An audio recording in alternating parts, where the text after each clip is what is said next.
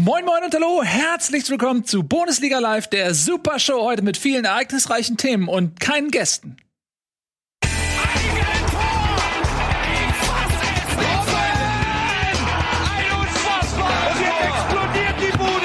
Kritisiert mir denn nicht zu viel. Das ist ein guter Mann. Schön, dass ihr da seid, Freunde. Freue mich sehr. Heute ähm, Etienne und ich allein im Studio, so wie früher. Und Tobi hat einen Buzzer. Ähm, wenn er was sagen möchte, darf er den drücken. Und dann entscheiden wir nach kurzer Diskussion, ob wir das zulassen wollen. Ja. Genau. Jetzt müssen wir diskutieren. Möchtest Jetzt- du jetzt jetzt nicht, passt gerade nicht, oder? Jetzt ist grad schlecht. Jetzt um moderieren wir an. Ja, jetzt bitte ruhig sein. Und äh, Nico, der uns den Gag hier gerade gebracht hat, ist natürlich auch da. Hast du den die ganze Zeit schon gehabt, all die Jahre für den für diesen Gag? von Nico. Ja, ich habe diesen Buzzer mal von einem äh, Druckerzeugnishersteller, äh, Lieferanten geschenkt gekriegt. Den finde Mhm. ich großartig. Weil das nicht so ein kleiner Billig-Buzzer ist, sondern der hat So. wirklich so Mums.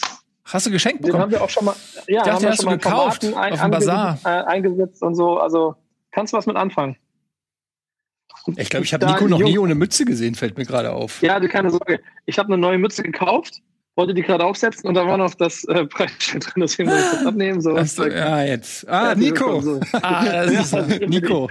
Hey, hi, Nico. Schön, äh, dass, ihr, dass wir fast vollzählig sind. Ralf ist leider nicht da, ihr seid da, aber das ist doch die Hauptsache. Leute, wir reden heute natürlich über Fußball. Bevor wir mit der Bundesliga starten, machen wir einen kurzen Rückblick auf die Schmach des 0 zu 6.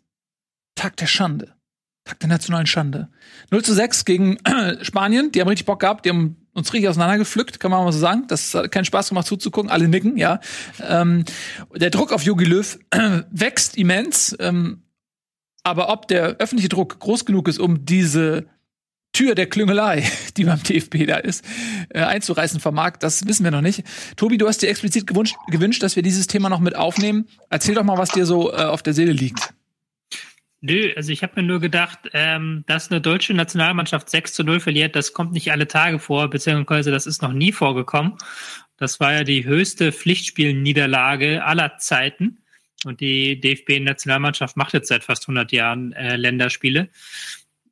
Eigentlich schon seit über 100 Jahren. Ähm, deswegen ist das schon eine richtig fette Sache und ich finde auch, dass das eine Sache ist, die wir hier zumindest einmal kurz anreißen sollten, weil das ist ja schon ein ziemlicher Niedergang, den diese Nationalmannschaft in den letzten Jahren ähm, erlebt hat. Ja.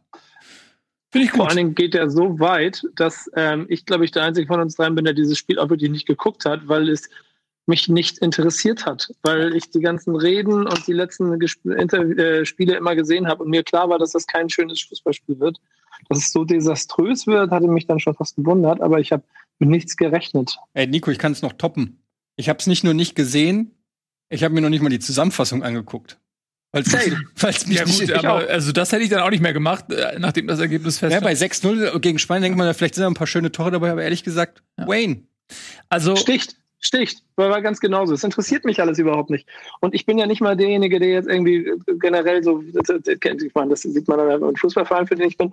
Trainer schassen ist nicht so mein, meine Stärke. Und trotzdem denke ich mir so, Alter, du musst doch langsam selber merken, dass das spätestens seit zwei Jahren eigentlich durch ist, was du da machst. Aber merkt keiner.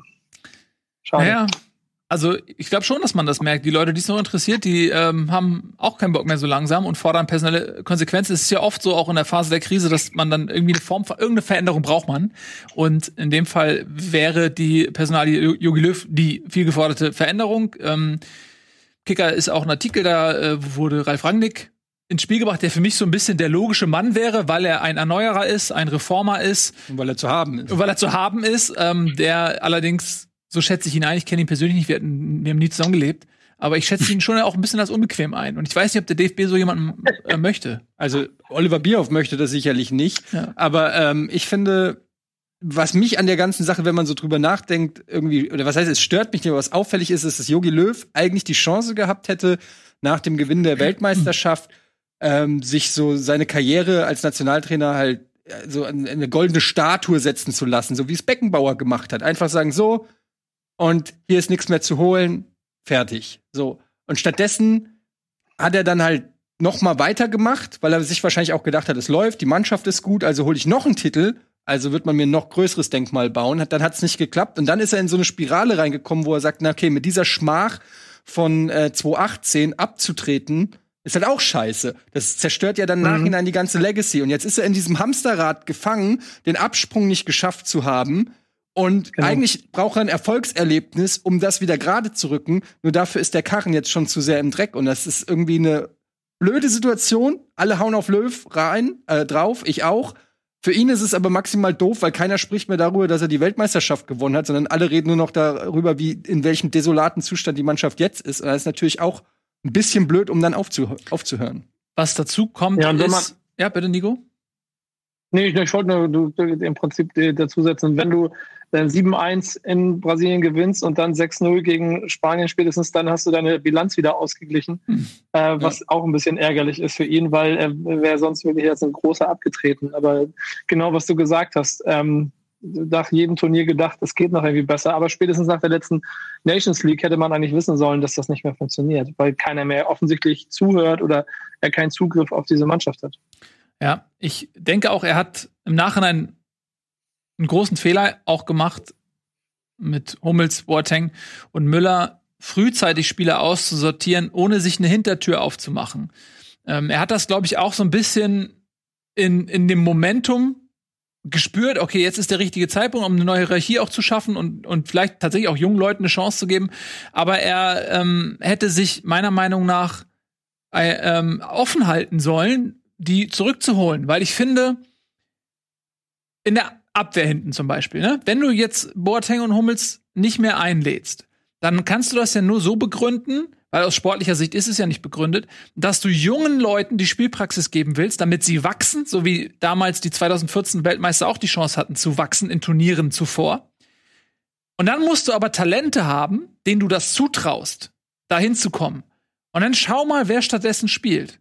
Du hast einen Ginter, der spielt, ist, finde ich, noch mit der Beste. So. ist kein Talent. Der ist kein Talent mehr, das meine ich. Der Typ ist auch schon, glaube ich, äh, in der zweiten Hälfte der 20er angekommen. Ähm, dann hast du Süle, der sicherlich das größte Potenzial hat, bei den Bayern auch ähm, auf Top-Niveau spielt, aber der auch oft in der Liga einem Boateng ähm, untergeordnet wird von Flick. Die haben natürlich die Begründung der Rotation, aber es ist halt, ich glaube, in einem, in einem großen Spiel oder so, Boateng oder Süle, zumindest letzte Saison hätte er wahrscheinlich eher Boateng genommen. Ähm, so, wer kommt dann? Jonathan Tah ist Ersatzspieler bei Bayer Leverkusen. So, wo, wo sind, also Antonio Rüdiger ist gerade bei Chelsea aussortiert worden. Der spielt da gar keine Rolle mehr. Wer ist denn jetzt 2021, ja. 22 der quasi, wo man das rechtfertigen würde und wo man sagt, okay, dem gebe ich die Spielzeit, ja. der braucht die. Sehe ich halt aber das ist aber das ist ja dann auch andererseits wiederum, wenn du jetzt Hummels und Boateng, und wir reden die ganze Zeit über Hummels, Boateng, Müller, das sind alles großartige Fußballer, aber es gibt noch eine EM im nächsten Jahr, es gibt eine WM 2022, die dann irgendwann im Dezember stattfindet. Da sind dann die alle, da sind Hummels und Boateng äh, 34 und ich glaube Müller 33 oder 32. Und das ist ja schon legitim, dass man sagt, man setzt auf eine ähm, Neuanfang. Mir, mir wird immer viel zu sehr über die Spieler geredet, die nicht dabei waren, anstatt zu reden über die Spieler, die dabei sind und das Spiel, was man gemacht hat. Weil auch mit dieser Mannschaft musst du halt nicht 6-0 gegen Spanien verlieren. Du hast da diverse Spieler drin in der Mannschaft, die vor nicht allzu langer Zeit die das Triple gewonnen haben von den Bayern. Du hast Spieler, die vor nicht allzu langer Zeit äh, in Form von Toni Kroos mehrfach die Champions League gewonnen haben.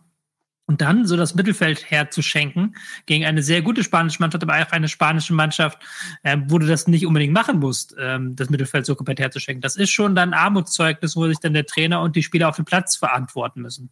Denn wie gesagt, das ist das eine, 2-0 gegen Spanien zu verlieren, 3-0, aber 6-0 ist nochmal eine ganz andere Hausnummer. Ja, also, also ich finde, ich bin da bei dir. Äh, wenn man sich mal die Startelf anguckt, also Gnabry, Sané, Werner im Sturm, Leute, also da müssen wir nicht drüber reden, das ist ganz okay. Goretzka dahinter, Groß, Gündogan ähm, und eigentlich dann kann man sagen, mit Süle und Ginter sind auch beide in Champions League Vereinen gesetzt, dann, oder zumindest äh, bringen ja. sie da ihre Leistung. Dann hast du mit Koch und Max zwei, sag ich mal, die vielleicht so ein bisschen aus diesem Rahmen fallen. Aber an den zweien kann man jetzt natürlich so ein 6-0 auch nicht ausmachen. Ähm, aber ich glaube schon, dass diese Diskussion um diese aussortierten Spieler, da geht's nicht nur um die Leistungsstärke und den Skill der Spieler, sondern da geht's natürlich auch so ein bisschen auch um ähm, Yogi Löw, wie er als Trainer ist, wie er wirkt, wie, äh, wie er motiviert. Du brauchst ja auch Spieler, die einen mitreißen. Es geht also nicht immer nur um die Technik. Es wird immer oft gesagt, Leitwölfe oder Leader-Typen oder so. Ähm, da kann schon sein, dass da ein bisschen äh, auch was abgeht, auch äh, hinter den Kulissen ein Spieler, der mal in die Hand klatscht und mal sagt, so Leute, es wurde ja auch gesagt, dass quasi nicht geredet wurde auf dem Feld, dass es keine, ähm, dass keiner irgendwelche Ansagen gemacht hat oder so. Also irgendwas stimmt da ja offensichtlich dann auch im Teamgefüge nicht. Das heißt, es geht nicht nur um den einfachen Skill oder ums Alter von den, von den Spielern, sondern da gehört halt schon noch ein bisschen mehr dazu. Und wenn man ja, sich in der Vergangenheit anguckt, wie Löw teilweise, wir haben da auch schon damals drüber geredet, mit Spielern, mit verdienten Spielern umgegangen ist. Damals, wir erinnern uns an Ballack oder Frings, das sind jetzt mal so zwei prominente Beispiele. Ähm, man hat schon bei Löw das Gefühl, wenn er einen Spieler nicht mehr braucht, dann wird er schon eiskalt abserviert. So wirkt es zumindest nach außen. Ob es dann auch nach innen so immer ist, weiß ich nicht. Aber die Spieler äußern sich ja danach auch immer recht kritisch. Also ich glaube, da muss man auch mal genauer hingucken, wie der Umgang so ja, ist. Aber, ja, ich, ich finde aber ehrlicherweise, dass es jetzt in dieser Situation ja auch sinnvoll und richtig dann das anzubringen, weil es Argumente dafür sind. Aber per se ist es ja schon so, wenn du Erfolg haben willst, musst du auch konsequent sein und musst auch konsequent für Wandel und Wechsel stehen. Das darf man an der Stelle auch nicht vergessen, dass er in der jüngeren, ähm, äh, also zu, zu Beginn seiner Zeit ja auch dafür gestanden hat, dann halt progressiv Wechsel in der Nationalmannschaft anzusteuern. Ähm, dass das jetzt hinten raus ihm voll auf die Füße fällt, dass er da drei Jungs ausgetauscht hat, die nun mal danach die Saison ihres Lebens spielen, oder zumindest äh, die Hälfte davon, rein geht das nicht ganz auf, egal. Ähm, äh, das ist dann, der fällt ihm jetzt vor die Füße, aber ich würde das nicht per se jetzt sagen, so, weil alle, die er geschasst hat, scheiße über ihn reden, was normal ist, dass das jetzt ein Argument dafür ist. Sondern ich glaube, es ist eher ein taktisches Problem. Das hast du, finde ich, in den äh, Interviews danach auch gemerkt. Mhm. Ja, genau das ist es halt, weil du hast ja keine Weiterentwicklung des Spielstils auch eigentlich schon seit 2016, 17 nicht mehr. Du hast halt jede Woche wird jedes, also jedes Länderspiel wird eine andere Elf ausprobiert, jedes Länderspiel wird eine andere Taktik ausprobiert. Und ähm, das ist es dann so praktisch. Ja, und du hast äh, natürlich dann in dem Moment auch noch eine, ein Spiel gehabt, für das sich irgendwie niemand so richtig zu motivieren schien. Ähm, Im Vorfeld gab es so diese Spekulation, ey, ist das überhaupt wünschenswert, Erster zu werden? Dann hast du noch dieses Final Four Turnier, was zusätzlich dazukommt. Macht das Sinn? Oder ist das vielleicht sogar besser, du alter Schwarzer, Tobi, ist das vielleicht sogar äh, besser, ähm, Zweiter zu werden, so in der Gruppe. Und dann ging, hast du gegen Spanien gespielt, die richtig Bock hatten. Hast von Anfang an hatten die Bock, wie die sich gefreut haben über die Tore, die haben sich an sich selbst berauscht. Und ähm, Deutschland hatte dem einfach wirklich auch nichts entgegenzusetzen und in erster Linie eben auch nicht von der Mentalität. Keine Aufbäumen, kein Dagegenhalten. So, das war richtig so körperlos, lustlos als wenn das irgendwie, wenn da keiner so richtig Bock hatte. Ich frage mich, ob da auch vielleicht so ein bisschen, schade, dass Tobi jetzt gerade neu ja. bootet, aber ich frage mich, ob da auch so ein bisschen die generelle Situation ähm, mitspielt, die auch man, die man hier so im Land ein bisschen spürt. Also äh, ich weiß nicht, ich weiß halt nicht, wie es gerade in Spanien äh, ist, wie da das diskutiert wird in der Öffentlichkeit und so, aber hier merkt man ja auch, dass ähm, durch Corona und die Maßnahmen und so, dass das alles in großer äh, groß in der Kritik steht, dass auch Vereine ihre Spieler nicht senden wollten. Irgendwie, es, man hat das Gefühl, dass das auch irgendwie vielleicht ein bisschen in den Köpfen ist, dass das nicht national äh, eine Nationalelf ist, die da völlig befreit und offen hingeht. Ich weiß auch nicht, was für Auflagen die erfüllen müssen, vor und hinter den Kulissen, was da alles abläuft. Aber ich kann mir vorstellen, dass das auch soll nicht eine Ausrede sein, aber vielleicht noch ein Grund mehr, warum es eben nicht so läuft. Jetzt kann man natürlich sagen, ja gut, in Spanien gibt's auch Corona, aber da weiß ich natürlich auch nicht, wie die Situation gerade ist. Aber ich habe das Gefühl, auch in, also generell ist ja gerade so ein bisschen, das ist nicht nur beim Fußball so, ich merke das auch bei mir, mein Interesse an anderen Sportarten ist so ein bisschen anders als früher, ja. Ob es jetzt Football oder NBA oder so ist, man kriegt so ein bisschen mit und man verfolgt, also bei mir ist es so, man verfolgt so ein bisschen, aber so dieses ganz, diese ganz große Leidenschaft oder Interesse ist so ein bisschen weg. Man nimmt alles so ein bisschen weniger ernst. Es ist alles so ein bisschen in den Hintergrund gerutscht, weil es auch teilweise Ausfälle gibt. Da fallen ganze Mannschaften aus, dann werden Spiele verschoben und so weiter. Das wirkt alles irgendwie so ein bisschen, als ob jede Sportart gerade so den Stempel hat, naja, wir machen es halt irgendwie. Mhm. Und so sieht es dann manchmal auch ja. aus. Der Einzige, ja, der mehr Spiele verschoben hat ähm, als Corona, ist ja immer noch äh, Heutzer. Hm? ähm, ihr seht mich, glaube ich, nicht, aber ihr hört mich noch, oder? Was? Ja, ja. Mhm. ja ähm, der, das ähm, das ist ja alles schön und gut. Und das hat ja auch Nagelsmann so gesagt. So, die Stimmung im Land ist so negativ und dann haben die Spieler auch keinen Bock. Aber nochmal, also das sind Spieler, die haben, da sind äh, vier oder fünf Bayern-Spieler in der ersten Hälfte, die haben gerade die Champions League gewonnen. Und da kannst du halt nicht von irgendeiner Bocklosigkeit reden. Da sind Leute dabei, die haben ihre Klasse gezeigt. Und dann ist halt ein Trainer, da, der muss aus diesen Einzelspielern ein fassendes äh, Korsett basteln, das halt wenigstens defensiv da bestehen kann in der ganzen Nummer. Und das hat er halt nicht geschafft, weil es ist auch wieder, dann machst du wieder monatelang eine Fünferkette, das funktioniert defensiv eigentlich ganz gut, dann stellst du in so einem Spiel wieder auf eine Viererkette um. Das ist ja auch dann wieder ähm, eine komplette Umstellung. Da ist dann, da kannst du dir auch nicht irgendwelche Ausreden aussuchen, wie die Leute haben keinen Bock da drauf, sondern Nationalmannschaft ist weg. Da musst du einfach als Trainer ein bisschen besser agieren und auch der Mannschaft über lange Sicht eine klare Linie geben. Gucken wir uns die Franzosen an.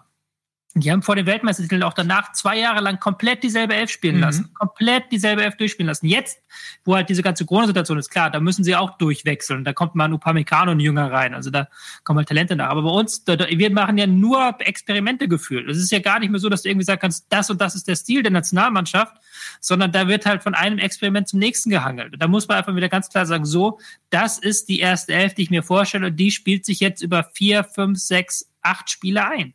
Ja, da bin ich voll bei dir. Das, Bitte? Ja, genau. Am, am, Ende, am Ende des Tages ist das aber auch wieder ein bisschen die Frage der Qualität. Ich wollte, also zwei Punkte. Der eine ist, das wollte ich noch zu Eddie vorhin sagen. Also ich, ich bin auch, ich kann mir nicht, also zumindest Toni Kroos kommt ja aus Spanien.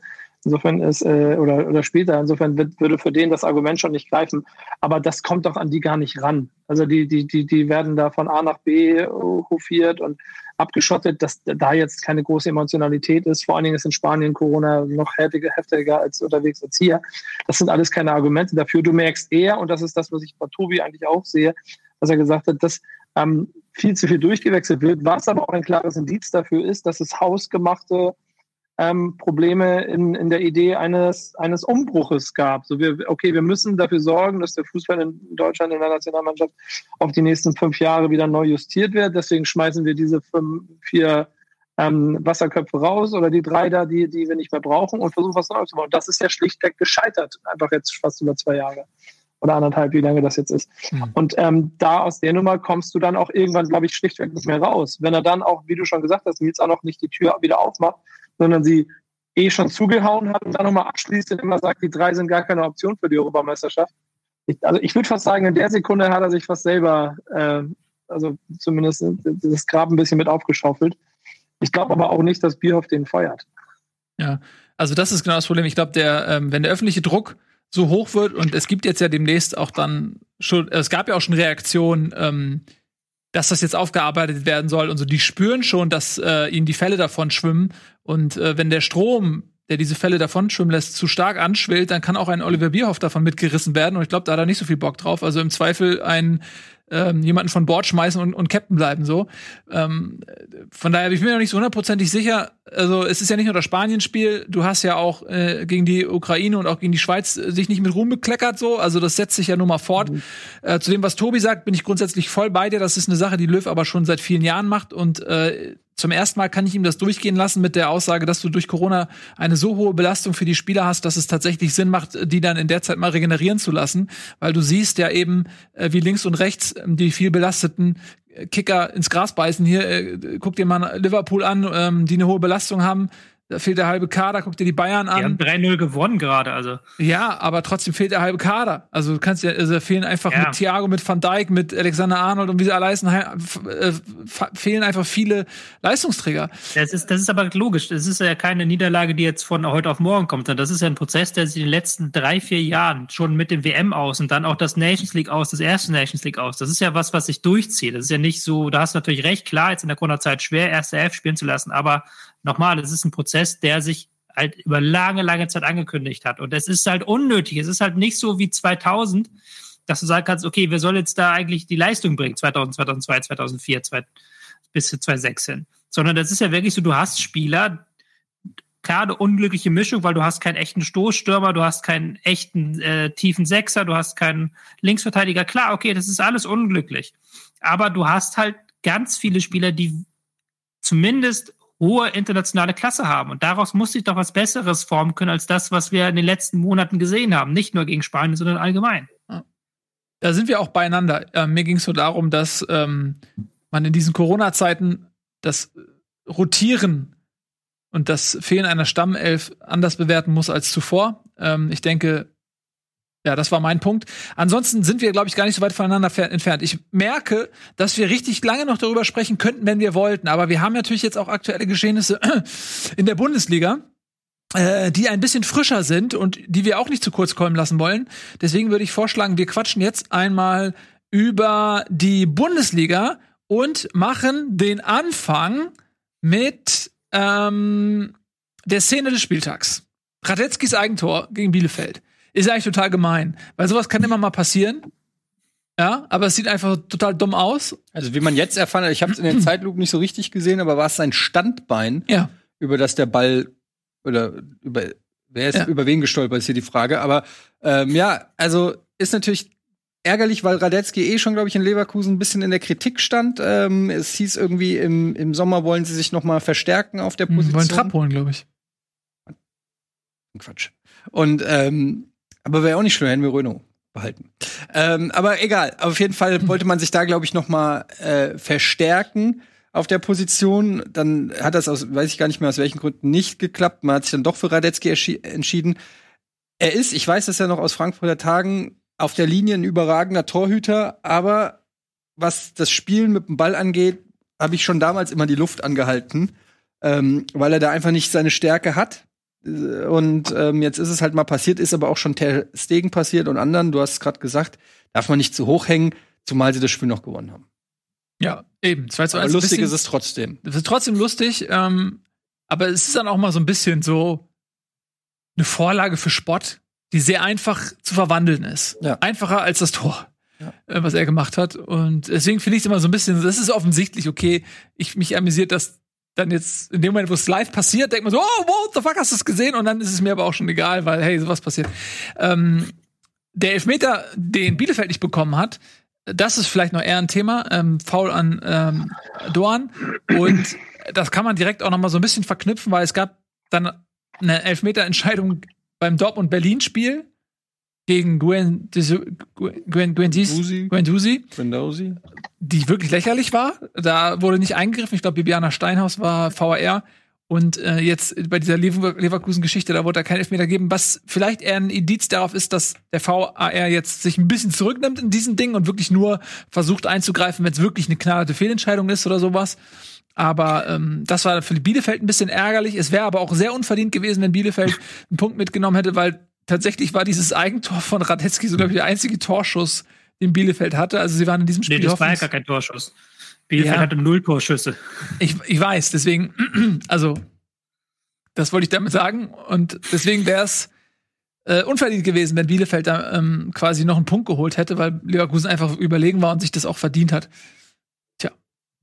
Ja, war ein schwaches Spiel. Also ähm, Bielefeld muss man mit Köln und äh, den anderen Mannschaften, sicherlich Schalke, Mainz, auch wenn die gewonnen haben, äh, zu den Abstiegskandidaten natürlich zählen. War eine schwache Partie. Leverkusen hat die drei Punkte geholt, trotz so einem blöden Eigentors. Und dann äh, muss man wahrscheinlich aus Leverkusener Sicht sagen, komm, zutage gibt's. Trotzdem alles richtig gemacht. Eigentlich sind das die wichtigen Spiele. Ich weiß, es ist jetzt eine Floskel, aber wenn du Scheiße spielst und drei Punkte holst, dann alles richtig. Es ist auch manchmal schwer gegen richtig schlechte Gegner. ja, ja, das, da fehlte dann vielleicht auch hier und da ein bisschen Fortuna, aber es hat am Ende dann noch gereicht. Leverkusen ist tatsächlich, hat sich gar klammheimlich in dieses Spitzentrio, ich habe jetzt Gladbach schon mal abgezogen, reingewieselt und ist jetzt ein Punkt hinter Bayern München. Ungeschlagen. Mhm, punktgleich mit Dortmund. Eine Mannschaft, okay, du hast jetzt wahrscheinlich schon auf die Tabelle geguckt. Wer weiß es, welche Mannschaft noch ungeschlagen ist? Tobi? Äh, Leverkusen und Wolfsburg. Ja, blöde Frage. Natürlich, das weiß man natürlich. Selbstverständlich. Wenn man Fußballbücher schreibt, dann weiß man das. Mhm. Ähm, ja, Leverkusen und Wolfsburg, einzigen beiden Mannschaften, die bislang umgeschlagen sind. Ja. Muss man sagen. Kommt überraschend, ne? Hätte man vorher auch nicht gedacht. Äh, jo, ähm, wenn nichts mehr kommt von euch, dann galoppieren wir direkt weiter zum nächsten Spiel. Und weil ich so in Gönnerlaune bin, machen wir mal weiter mit Frankfurt gegen Leipzig. Leipzig ist ähm, ähnlich wie Leverkusen und äh, Wolfsburg, nur andersrum, nämlich sieglos gegen Frankfurt. Und jetzt, glaube ich, schon sechs Spiele oder sieben? Angstgegner. Ja. Ja, ja ähm, Ich habe den schönen Spruch irgendwo in irgendeiner Frankfurter Gazette gelesen. Ähm, gutes Ergebnis, aber kein gutes Erlebnis. Äh, das trifft es bei dem Spiel eigentlich ganz gut. Also mit einem Unentschieden gegen Leipzig muss man natürlich zufrieden sein. Aber was war das für ein Scheißspiel, Alter? Also vor, im Vorfeld hat man gedacht, da kommen zwei Mannschaften, die nur offensiv können und dann wird das ein schöner Schlagabtausch. Aber es war ein wildes Gestocher. Ähm, hat nicht so viel Spaß gemacht. Wer hat das Spiel gesehen? Mhm. Ausschnitte. Niemand? Doch, klar. Du hast gesehen? Mhm. Ja, war nicht schön, oder? Nö, war nicht schön. War tatsächlich nicht so schön. Tobi? Was? Ich- Es war halt, Frankfurt war halt sehr körperbetont, sagen wir es so. Mhm. Und das, das haben sie auch letzte Saison ja sehr gut gemacht in diesem Spiel gegen, ähm, gegen Leipzig, dass sie das Mittelfeld halt komplett abgeblockt haben und dann Leipzig sich da festgerannt hat mit ihrer, ähm, mit ihrem Versuch, Fußball zu spielen.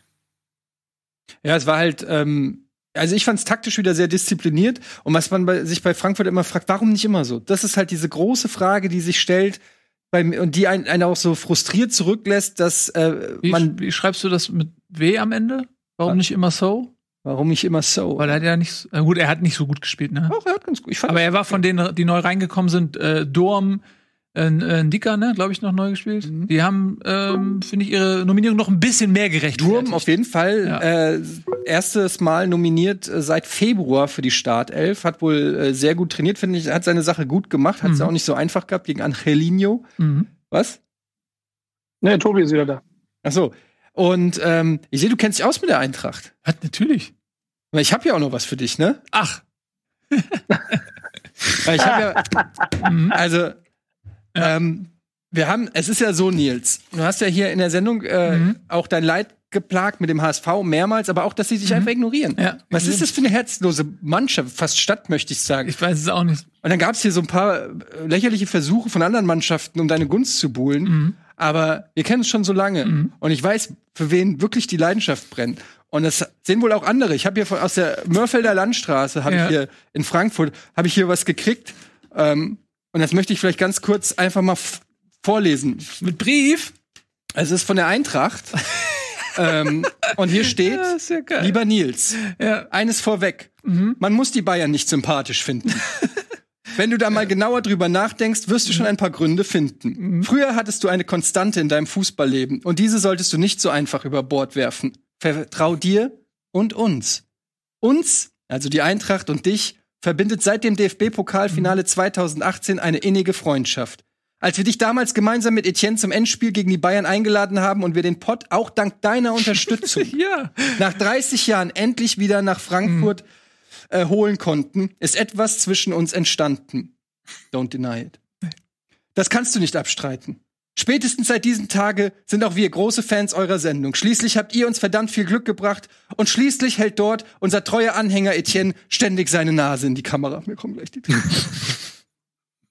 Nun haben wir eure Sendung vom 26. Oktober gesehen und konnten dabei einen weiteren Versuch der Bayern beobachten, wie sie sich mit penetranter Freund Freundlichkeit bei dir einschmeicheln. Wir sagen, das können wir auch.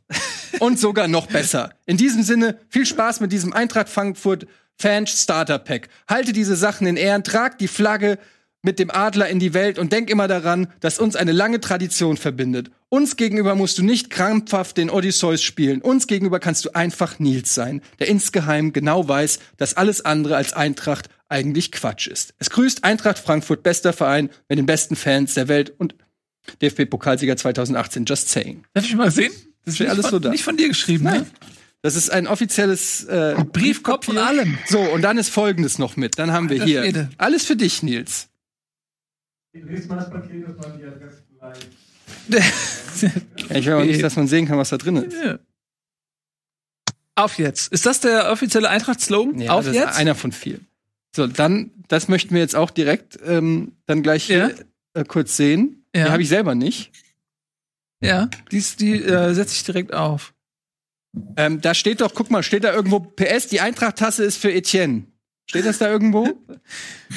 Jetzt, wo du sagst. ja. So. Eintracht-Schal. Ja, den, ich, den, ich mag. Wenn im Herzen mag, von Europa Ja. gesungen wird, ich zeig dir Ich habe auch noch eine alles. Eintracht-Schaltlose vom Pokalfinale tatsächlich. Und dann guck dir das an hier. Das aktuelle Alter Trikot. Schwede. Was ist da los in Frankfurt? Vielleicht waren zwei drin, ich weiß es nicht mehr genau. Möglicherweise ist eins verloren gegangen. Also das ist Ach, hier ist es sogar. Scheiße, es ist gar nicht verloren gegangen. Es war nur eins dabei. ja, es war noch eins dabei. Das Und? ist doch aber echt sehr, das ist eine sehr freundliche Aktion. Noch von hier die DVD. Ist natürlich jetzt ein bisschen schamlose Werbung, geschickt gemacht, liebe Eintracht. Aber die Rückkehr So. des Pokals, der Film, ähm, auf DVD, da kannst du es noch mal angucken. Da haben sie mich jetzt, oh, meine Brille. Haben sie mich jetzt wieder doch gekriegt? Ja. Das ist wie beim Bachelor, ähm, wo, die, wo die so aus dem Auto, aus der Limousine steigen. Ja. Und jetzt ist man an dem Punkt, wenn man Bachelor guckt, Eintracht Frankfurt ist gerade aus der Limousine gestiegen. Gerade hat man noch gesagt, Und du hast äh, und hinterher geguckt. Die Ja. sind so raus, du hast Ja. die kurz kennengelernt, die sind hinterher, dann hast du noch mal so hinten. genau, nochmal so, und dann dieser Blick wird direkt so, wow, ich glaube, an der ist er wirklich interessiert.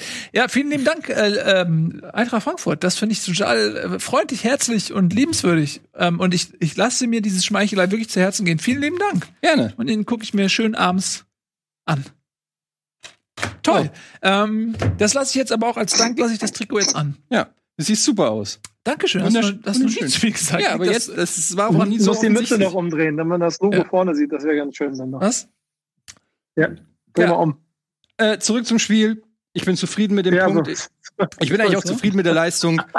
Und ähm, Das kann ich abmachen. fünftes Unentschieden übrigens von der Eintracht. Auch Spitzenwert. Fünftes Unentschieden?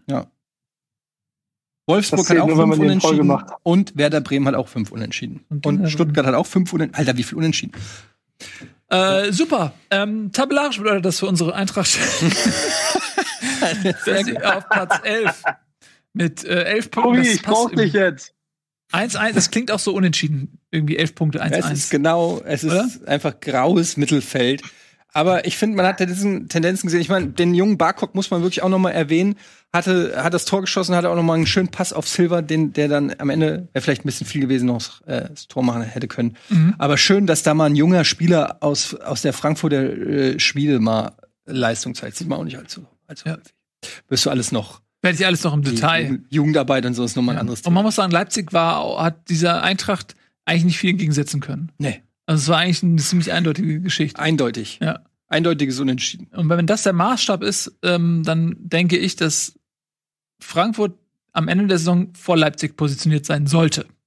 Wäre gerechter. Ja, wäre gerechter. In einer gerechten Welt. Komm, wir machen so. weiter, sonst hassen uns alle, weil wir genau. Eintracht-Fans sind. In, Vielleicht noch wir, zwei äh, Takte. was? Vielleicht noch zwei Takte zu Leipzig kurz, weil das war ja auch interessant, Ja, dass die interessieren mich ja die, nicht. Dass die Ja. quasi schon so gefühlt so ein bisschen auf der, ähm, Mann, auf der zweiten, nicht auf der letzten Rille, sagen wir es mal so, aber auf der äh, viertletzten oder so gehen. Weil ähm, Upamecano wurde zur Halbzeit ausgewechselt, was auch vorher angekündigt worden war, Olmo und Solot auch. Die waren ja auch bei der Nationalmannschaft. Und allgemein habe ich das Gefühl, dass da nicht mehr diese Spritzigkeit da ist. Klar, äh, Frankfurt ist für Leipzig ein schweres Pflaster, traditionell fast schon. Und das ist auch diese Körperlichkeit, das mag, mag Leipzig nicht unbedingt so gerne, aber man hat schon das Gefühl, dass da ähm, nicht nur bei Leipzig, sondern bei vielen Top-Teams nach diesen schweren Wochen die Beine auch nicht mehr ganz so leicht sind, wie sie vielleicht schon mal waren. Mhm. Ja, schließe mir an. Mich irritiert dieses Foto davon. Können wir, kannst du, können wir nicht so wenigstens die Lippen von irgendjemandem aus der Regie da unten reinmachen, dass immer, wenn Tobi redet, dass da sich was bewegt oder so? Ich habe auch das Gefühl, er guckt mich die ganze Zeit an. Ich denke so, Tobi, was ist los mit dir? Was habe ich denn gemacht? Ja, dieser Blick ist halt er was, Diabolisches. Ich finde, dieser Blick hat Also- sowas von, na, bist du dir sicher, dass das richtig ist? Komm, rechne noch mal nach, mein Sohn. So, das, ne? Ja, genau, so ein so, bisschen. so, so ein Blick. ich fühle mich auch direkt schuldig. Ich hab, Ja. Weiß nicht, was das ist. Ja, ja, ja, auch, ich glaube, ich bin, ich bin auch wieder zu sehen, glaube ich eigentlich. Nico sieht mich, glaube ich. Wir sehen dich aber Ja, aber nicht. Aber Ja, genau. Die, aber die Regie hat entschieden, dass das schöner ist, so mit mir und dem schönen Ich weiß Foto. nicht, da. dieses lila Hemd, ey, wenn ich nur so aus dem Augenwinkel hingucke, denke ich immer so, da laufen gerade die Ehrlich Brothers und machen irgendeine Zaubershow oder sowas. Ja, damit, also mit dem Foto hat er sich aber auf jeden Fall irgendwann bei euch beworben, oder? Ja, Nee, nee. doch, doch. Ich habe mich Damals. gar nicht beworben. Natürlich hast du dich beworben als Taktikexperte. Wir hatten ja mehrere Leute. Wir hatten äh, Ralf Rangnick in der engeren Auswahl, Kloppo? Jürgen Klopp und Tobias Escher. Und Das du, hatten wir schon mal geklärt. Ich hatte irgendwo eine Nachricht von Etienne Gade in meinem Postfach. Das ist die wahre Geschichte. Die wahre Geschichte Ja. ist, geht noch weiter, aber die erzählen wir irgendwann anders. okay, Das Tages. Selbstbewusstsein. Warte, komm. Ja, MS ähm, zwei Spiele, weiter geht's. Ja, ja, lasst uns doch mal ein bisschen Werbung machen, Leute. Ich habe jetzt schon genug über Fußball geredet. wir, wir machen ein bisschen Werbung, gleich sind wir zurück und dann ähm, ziehen wir nochmal richtig an. Äh, wir reden alle ein bisschen schneller als normalerweise. Das heißt, wir bekommen mehr Informationen unter. Das wird super werden, gleich nach der Werbung.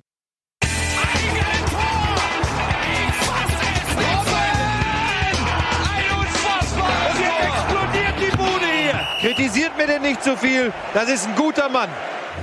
Herzlichst willkommen zurück, ihr Lieben. Gute, wie wir bei uns in Hessen sagen. Und wir machen direkt weiter. Wir haben keine Zeit zu verlieren mit ähm, SV Werder Bremen und einem sensationellen Punktgewinn gegen die Bayern. Damit konnte man wahrlich nicht rechnen.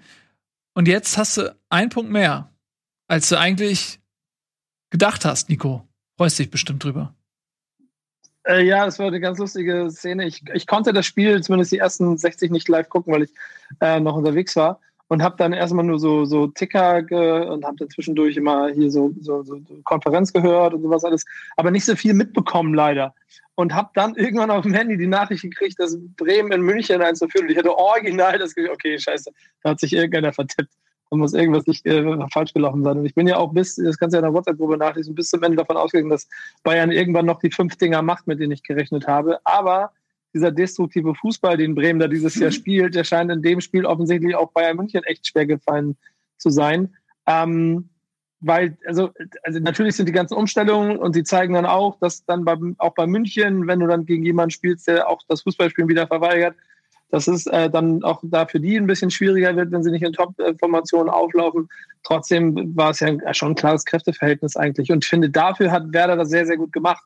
Mhm. Es gibt da natürlich auch, das haben ja auch ein paar Leute geschrieben, diese eine Szene von äh, Teng, der am Ende das 2-1 machen muss eigentlich. Und dann ist ein 2-1 für Bayern alles gut. Aber ähm, alleine ähm, Sargent hätte auch zweimal das 1-2 machen müssen. Insofern glaube ich, kann man echt am Ende total mit diesem Punkt zufrieden sein. Ich finde das gut. Ich bin glücklich damit. Es sieht, sieht, gut aus. Ich fand ein bisschen komisch, dass ähm, ich fand die Wechsel dieses Mal komisch bei Hansi Flick.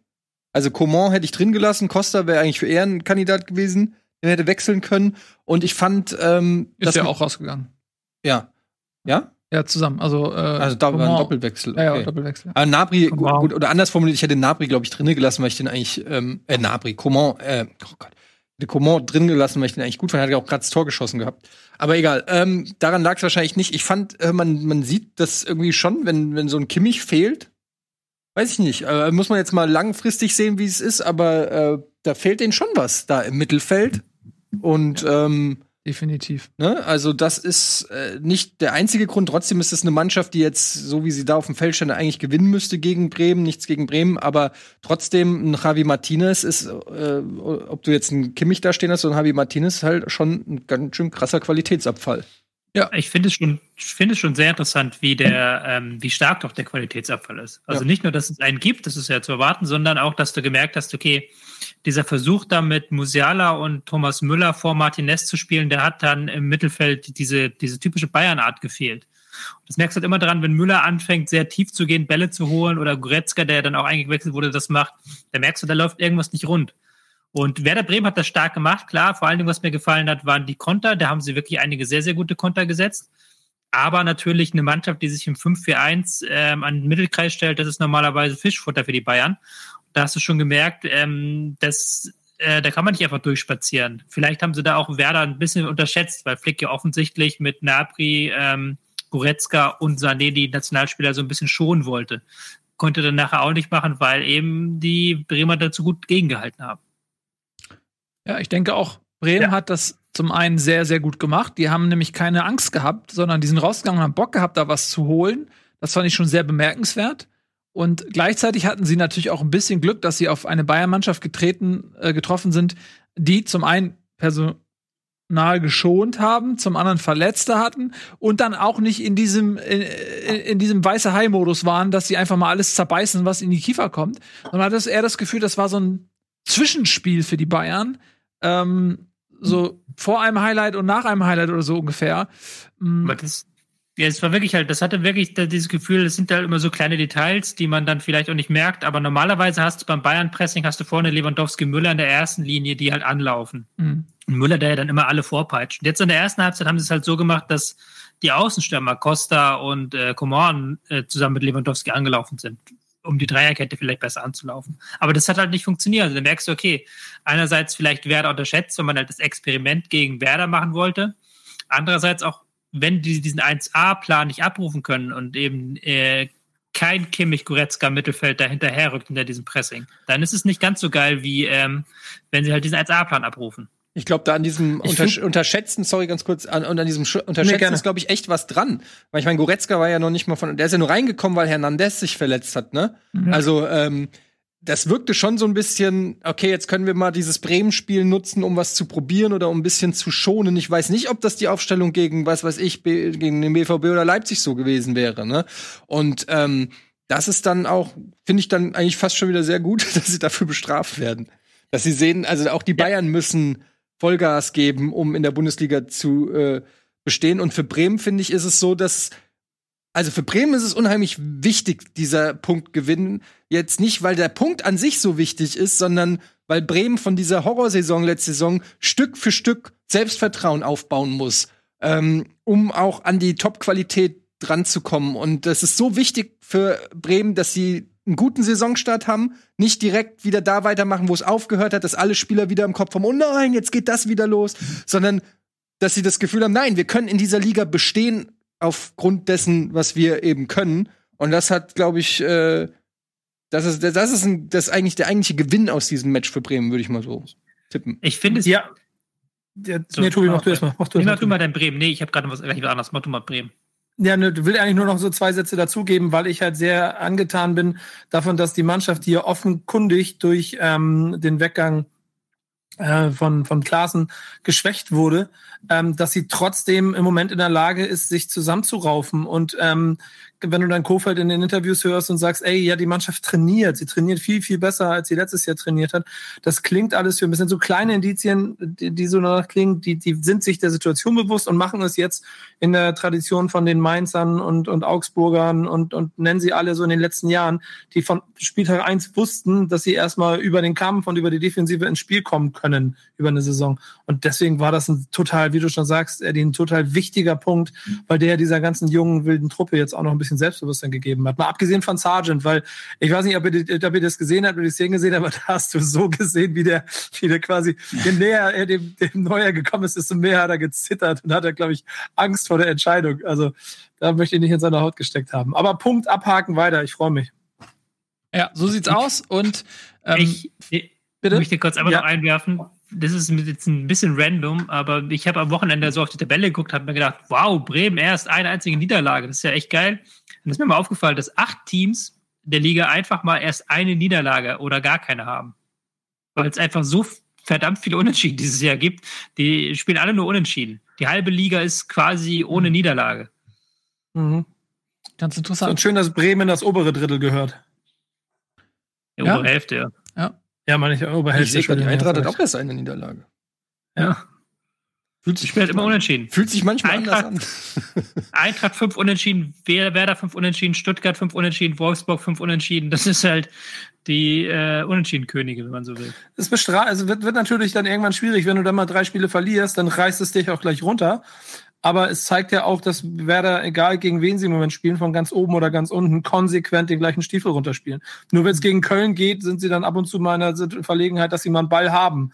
Ansonsten lassen sie den Gegner im Moment machen und konzentrieren sich aufs Wesentliche. Das Aber es zeigt halt auch, wie eng die Liga immer, also Hm. man hat das Gefühl, jedes Jahr immer enger, äh, jetzt vielleicht abgesehen von der Spitzengruppe von den Top 4 oder Top 5, aber so, ähm, wir sagen das ja auch immer, dass so ab Platz 7 bis zum Tabellenende ist alles sehr eng beieinander und da kommt dann Verletzungspech, ein bisschen Glück, ein bisschen Pech, Tagesform Ja. und zack hast du ein Tabellenbild. Ne, Du hast natürlich jetzt die ersten vier, also Leverkusen und Gladbach, haben ja auch letztes Jahr schon sich um den vierten Platz gestritten. Von daher ist es fast egal, ob da jetzt Gladbach oder Leverkusen ähm, noch in diese Phalanx mit reingeht. Aber es sind natürlich schon diese Vereine, aber es fällt auch auf, dass die auch verwundbar sind ähm, mit der Belastung. Ne? Also je mehr ähm, du international spielst, eigentlich ist die Belastung dann natürlich dementsprechend auch höher. Ist Das ist wieder nice. Da sind wir. Ja, da warst du gerade eine Million Mal. Also Wow. unendlich. Stell dir das mal vor. Guck da, Der eine Million. Ah! wie geht es? Links. Was? Wo ist er? Nein, wo ist er? Wo ist er? Was? Nee, wo? Was? Da? Nein, da! Das Ich glaube, das kann ich ewig machen. So, Leute, ähm, es geht weiter im Takt. Ähm, egal, was ich gerade sagen wollte, der Faden ist zerschnitten. Ich fange einfach mit was Neuem an. Und zwar reden wir. Ähm, Union Berlin. Ja, aber ja, dann, dann, Jungs, da muss ich mich verabschieden. ah, schade. Ja, Nico, du hast nämlich noch einen Termin, ne? Ja, wenn ihr Tobi Escher jetzt auch hier einfach rauskickt, dann ist das das Moment, an dem ich auch gehe. Dann ist es echt wie früher. Ja. Ja, scheiße. Nee, Ja, aber nee, tut mir leid. Ich habe ich hab wirklich leider, ich bin, ich bin noch woanders eingeladen, das hatte ich vergessen. Und da gab es leider eine Terminüberschneidung. Deswegen muss ich jetzt hier raus. Aber ich habe über Bremen geredet und äh, schöne Grüße von Pillard. Schalke sieht scheiße aus. Der macht sich Sorgen um den Abstieg. Das könnt ihr gleich klären. Äh, aber dann sehen wir uns nächste Woche wieder. Das machen wir auch gleich. Äh, oh, welche Überleitung nehme ich jetzt? Das ist eigentlich schon eine sehr gute Überleitung. Das kann man nicht mehr. Kann man eigentlich nicht äh, ignorieren. Aber dann mache ich ihn rein. Tschüss, tschüss, Nico, verwandle ich den. Und dann reden Macht's wir kurz. gut, Leute. Tschüss. Ciao. Reden wir kurz über Schalke. Wir haben in letzter Zeit häufiger über Schalke gesprochen. Das war nicht so schlecht vom Timing. Es ist eigentlich schade so, weil entweder man ist sehr gut und dann redet man über einen oder man ist sehr schlecht und dann redet man auch viel über einen. Schalke wurde viel beredet, aber nicht, weil sie gut waren. Ähm, jetzt hat sich das fortgesetzt, 0 zu 2 gegen Wolfsburg und auch da muss man sagen, das war eine ganz klare Geschichte. Wolfsburg war sehr überlegen, ist 2-0 in Führung gegangen und Schalke hatte eigentlich dann auch nicht mehr wirklich die Möglichkeit, das Ergebnis noch rumzureißen und man hat wirklich das Gefühl, dass also viel mehr kommt da nicht. Also sportlich gibt es nicht so viel Grund zum Hoffen. Dann hast du jetzt ähm, quasi im, im Vorstand wieder querelen, dass Reschke angeblich vor dem Aus steht bei Schalke. Also da rumort es auch, auch oder? total. Bitte? Schneider auch, oder? Ja, Schneider ist auch voll angeschlagen. Ja. Naldo hat Stress äh, gehabt mit, ähm, Ibisevic. mit Ibisevic. Angeblich gab's Stress in der Halbzeitpause bei dem Spiel wegen den Ausgewechseln. Ich meine, Harid wurde, glaube ich, nach 39 Minuten ausgewechselt. Äh, Stamboli zur Halbzeit. Äh, da hat's dann wohl auch laute Wortwechsel, so hört man, äh, mit äh, Trainer Manuel Baum gegeben. Also im wahrsten Sinne brennt der Baum mhm. bei Schalke. Und ähm, das ist echt äh, so eine Situation, wenn es dann jetzt drumherum überall auch noch Brandherde gibt und es spielerisch schon nicht läuft, kein, keine gute Situation und auch schwer vorstellbar, wie man das jetzt schnell wieder irgendwie alles in, in rein Glück. Das geht eigentlich nur durch Erfolgserlebnisse, aber wo sollen die herkommen? Also der Weg Schalkes in die zweite Liga ist mehr als geebnet. Und für mich kann die nur noch ähm, ein Totalversagen der Konkurrenz retten. Weil ja- die Mannschaft jetzt auch gezeigt hat, dass sie nicht die Qualität hat. Wir haben schon häufiger jetzt auch über die Kaderzusammenstellung gesprochen, wer da die Kastanien aus dem Feuer holen soll. Ähm, jetzt diese Unruhen, diese Auswechslung von einem Harid, der eigentlich vielleicht auch ein Hoffnungsträger sein könnte, der jetzt im Prinzip fast schon verbrannt ist, wieder mit Baum, so in dieser Konstellation. Also ich, ich sehe momentan wirklich gar nichts, was mir Hoffnung macht bei Schalke. Ich kann auch immer wieder die Parallelen zum HSV ziehen, die sind unverkennbar. Kaderzusammenstellung katastrophal. Spieler, die aussortiert waren, sollen jetzt auf einmal die Kasseine aus dem Feuer holen. Exakt so was beim HSV.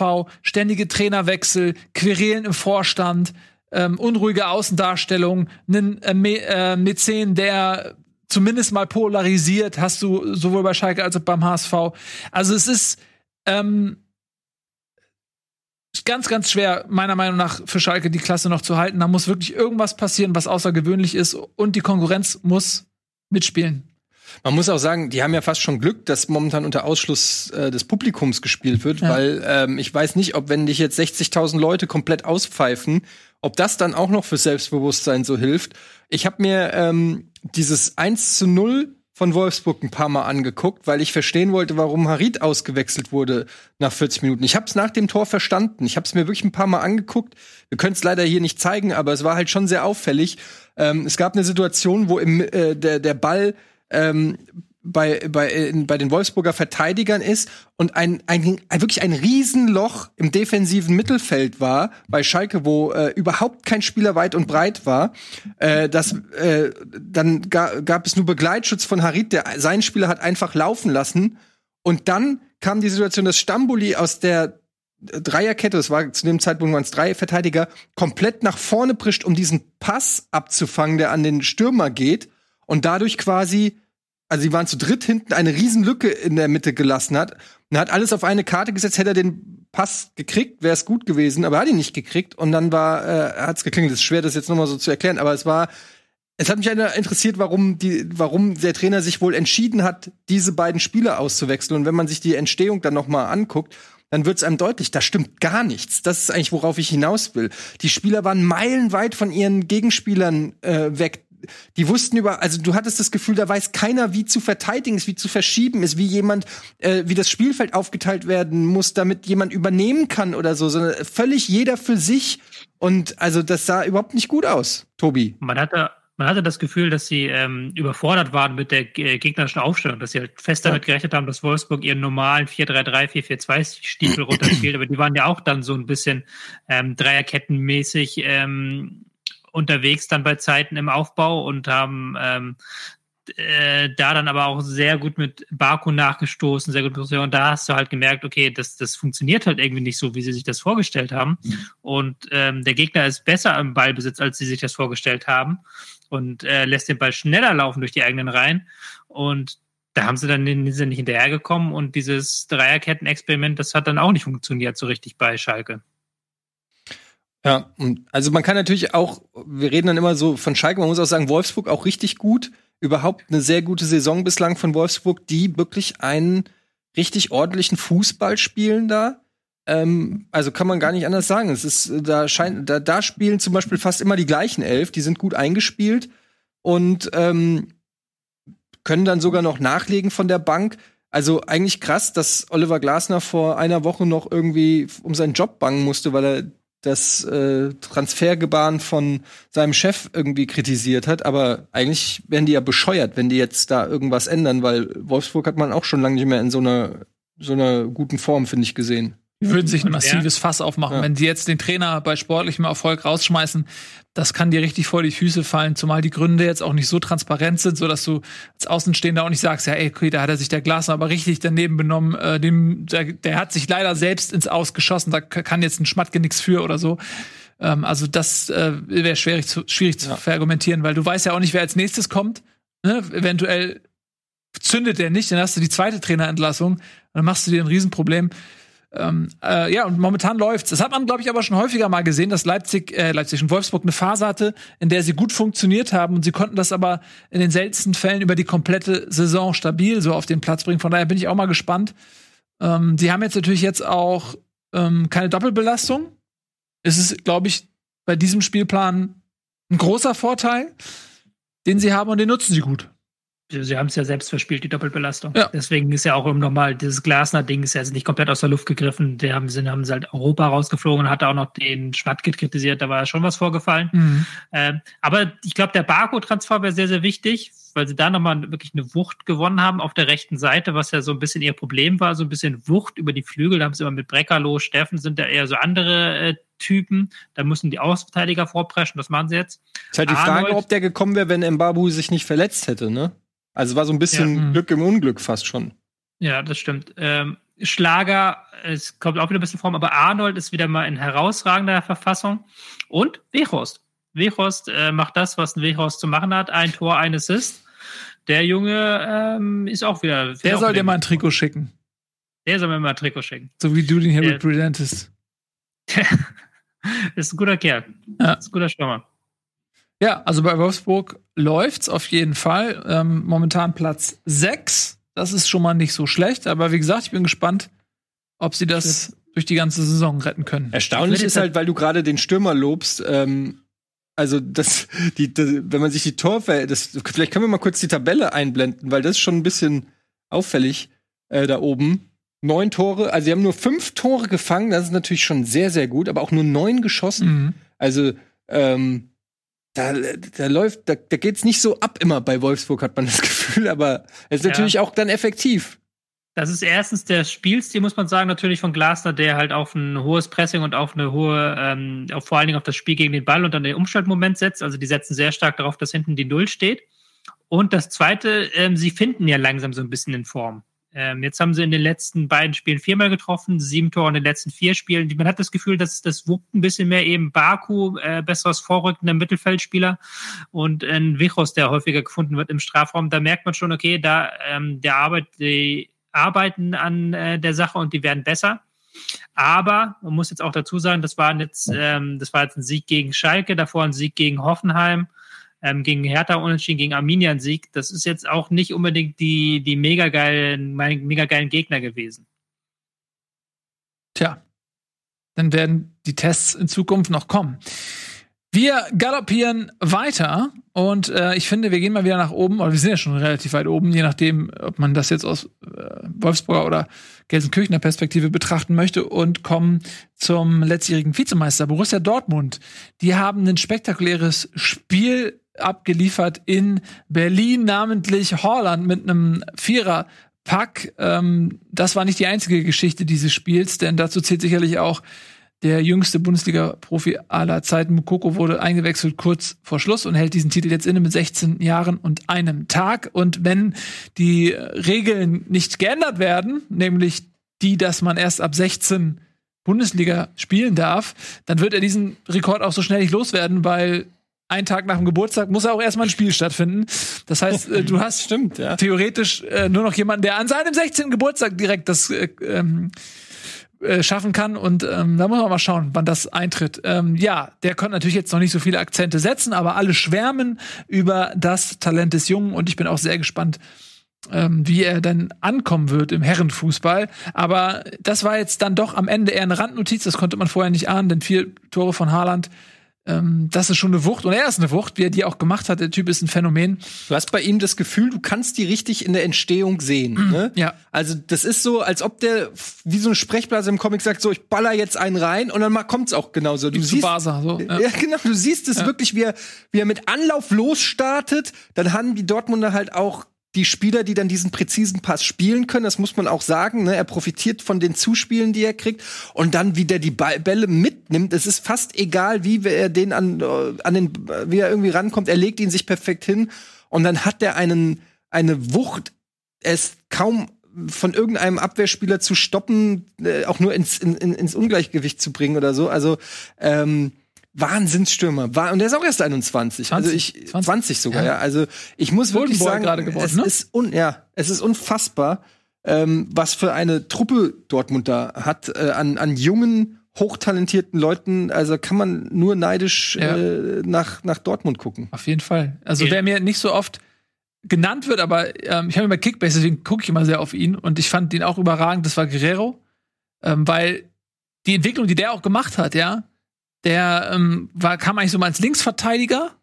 So ist er ja auch äh, 2016 Europameister geworden mit Portugal und war dann lange Zeit gar nicht so wirklich fester Stammspieler, so ja. Und mittlerweile hat er eine Qualität, der spielt nicht nur links, sondern der rückt ins Zentrum, spielt manchmal Zehner, ist auf dem ganzen Platz, läuft er hin und her, spielt Bälle, ist so passsicher, technisch gut, geht vorne in den Strafraum mit rein, ähm, bereitet Tore vor, strahlt Torgefahr aus. Äh, also den fand ich auch echt überragend. Äh, richtig tolle Entwicklung genommen, Guerrero. Da hast du doch auch, äh, Tobi, bist noch da? Ich bin doch da, Ah, ja, ich hänge okay. nur gerade wieder. Ist auch ein schönes Gerade, Bild. wo ich meine Haare gekratzt habe.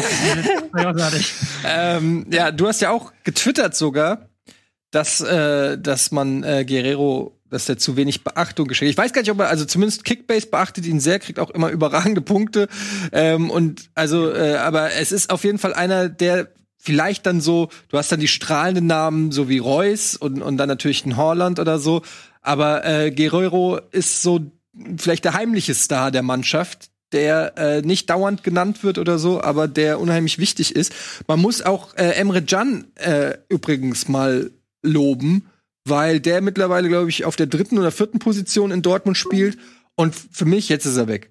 Ähm, für mich ist Emre Can ein genau das, was so ein richtiger Leader auch. So, du hast das Gefühl, an dem kann sich eine Mannschaft aufrichten. So wirkt er zumindest. Der hat so eine Ausstrahlung, die irgendwie die die mitreißt. Ja, die hat er schon immer gehabt. Ich erinnere mich, ich habe den damals gesehen, schon war das U16 oder U17 Weltmeisterschaft, U17 Weltmeisterschaft in Mexiko.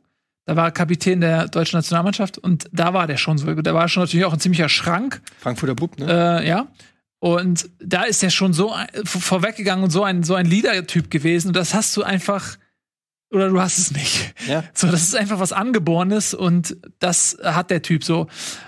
Und das merkst du auch äh, auf dem Platz, dass er diese junge Mannschaft äh, gut führen kann. Und das selbst wenn du erfolgreich bist und äh, was ich wie ein Hummels oder so was, das heißt nicht unbedingt, dass du dann auch ein naturgegebener Leader bist. Und, und deswegen tut er meiner Meinung nach, bin ich voll bei dir, der Mannschaft sehr, sehr gut. Ja. Ähm, Oh, da ist er wieder. Guerrero. Ich habe hab ja den gelobt und ge äh, ähm, auch getwittert und er hat's, er hat's geliked, mein Tweet. Ja. Fand ich sehr nett von ihm. Haben wir, hast, du, hast, du hast uns den Screenshot davon geschickt. Kann man schon mal stolz Ja, drauf kann sein. man auch Kommt stolz nicht drauf sein. jeden Tag vor. Was? Kommt ja nicht jeden Tag vor. Aber wenn ich einen Tweet von dir like, erwähnst du das nicht, ne? Ich bin von Sebastian Rode geblockt auf Twitter. Ja. Kann ja Aber da konnte auch keiner damit rechnen, dass er nochmal zurückkommt. Ja, das stimmt. Ähm, okay. Ja, also auf jeden Fall äh, war das eine wirklich sehr gute zweite Halbzeit von Dortmund. Die erste Halbzeit hat ja Hertha sogar noch gewonnen mit 1-0. Auch verdient, fand ich. Ja. Die haben Hertha ein sehr gutes Spiel gemacht in der ersten Halbzeit und haben natürlich dann direkt nach der Pause, ich weiß nicht warum, gepennt und das Spiel direkt hergeschenkt. Dann war es irgendwann durch. Dieses Elfmeter-Tor war ein Geschenk, haben wir eingangs der Sendung gesagt. Also, das äh, war eine Fehlentscheidung, war kein, in meinen Augen kein Elfmeter. So, also, Komisch, dass da der War nicht drauf geguckt hat, oder? ja, wie gesagt, ich glaube, die haben sich irgendwie überlegt, wir greifen nur noch ein, wenn es wirklich gravierende Fehlentscheidungen sind. So war es ja auch mal gedacht anfangs. Aber wenn du dich dann dran gewöhnt hast, dass jeder Zweikampf gerade im Elfmeter würdigen Bereich nochmal überprüft wird und dann hast du so eine eindeutige Szene und da sagt niemand mehr was zu, dann weißt du irgendwann auch nicht mehr, okay, was, was denn jetzt? Ja. Was ist es denn jetzt? Ähm, gut. Aber wir haben ähm, nicht so viel Zeit heute, weil wir auch noch ein bisschen über die Nationalmannschaft gesprochen haben. Deswegen würde ich sagen, wir gehen weiter, oder? Ja, man kann höchstens noch erwähnen, dass ein Sancho auch noch auf der Bank. Also du hast dann auch noch nicht eingewechselt, wohlgemerkt, Ja. waren Hazard und Sancho. Also die haben es einfach nicht mal dieses Mal ins Spiel geschafft. Ist auch Ja. ganz nett. Also es gibt so die eine oder andere Mannschaft, die würde sich einen Arm abhacken für einen äh, für, für so einen Spieler, dass der bei Wir den reden Spielen. ja immer, wir reden ja immer bei den Bayern, dass die so weit von der Liga entfernt sind, dass das eigentlich gar nicht äh, sein darf. Aber Dortmund ist ja auch sehr, sehr weit weg von der Konkurrenz. Wenn du halt schaust, dass vorne Reus und Brand spielen und das ist dann eigentlich nicht mal die aller, allererste Elf momentan, dann ist das ja auch eine Ansage. Weil Brand hat auch, finde ich, ein gutes Spiel gemacht in der zweiten Halbzeit dann. Ja. Ja, definitiv. Die haben in der Breite einen sehr gut besetzten Kader. Das haben wir auch zu Beginn der Saison gesagt, dass da die Chance liegt im Vergleich zu den Bayern.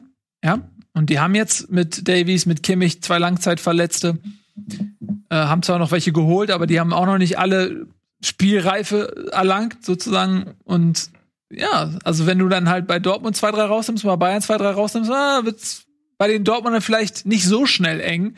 Ähm, aber sie haben ja dafür, finde ich, auch noch andere Problemzonen. So rechts, die rechte Seite mit Meunier ist noch nicht auf dem absoluten Top-Niveau.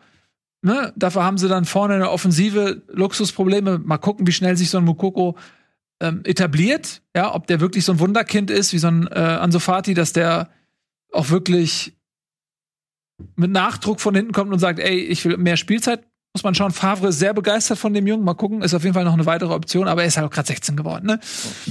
Gut, dann äh, machen wir mal weiter mit ähm, wackeren Berlinern. Äh, die sind nicht härter dieses Mal, sondern Union. Die haben nämlich schon wieder gewonnen. Ich glaube, das dritte Mal in Folge. Ähm, Mhm. Beim FC in Köln. Und auch das nicht mal unverdient. Also die sind wirklich gut drauf. Obwohl auch die recht viele Ausfälle hatten, zum Teil Corona-bedingt. Haben sie gut gemacht. War aber nicht schön anzusehen. Ne? Nö, das lag äh, aber auch an den Kölnern so ein bisschen, die sich dann, ähm, die aus dem Standard heraus das 1-1 erzählt haben und danach wieder gesagt haben, Edgy Badge, äh, macht ihr mal und guckt mal, was ihr dann machen wollt. Das war ein sehr umkämpftes Spiel. Ich fand Köln, die haben ja tatsächlich ein, zwei wirklich gute Kombinationen gezeigt und haben es dann irgendwie völlig eingestellt nach diesem ähm, Ausgleichstreffer. Sind dann gar nicht mehr auf den Sieg gegangen. Dann haben sie gesagt, Hauptsache irgendwie den 1-1 retten und das hat sich dann am Ende, hat dann am Ende Union bestraft. Die mir in der Spielanlage ganz gut gefallen, aber da merkst du schon, wenn jetzt so ein Kruse keinen guten Tag erwischt und dann ähm, hast du auch ja vorne ein bisschen rumprobieren müssen, dann merkst du schon, okay, das ist dann eigentlich kein Team, das, das, das naturgemäß auf Rang 5 stehen sollte. Das ist auch völlig logisch, da wird, glaube ich, kein Unioner widersprechen.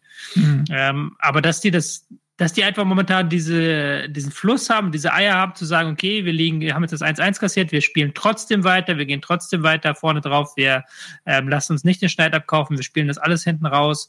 Das, das ist schon ähm, die, der Mut, der mit den äh, guten Ergebnissen kommt.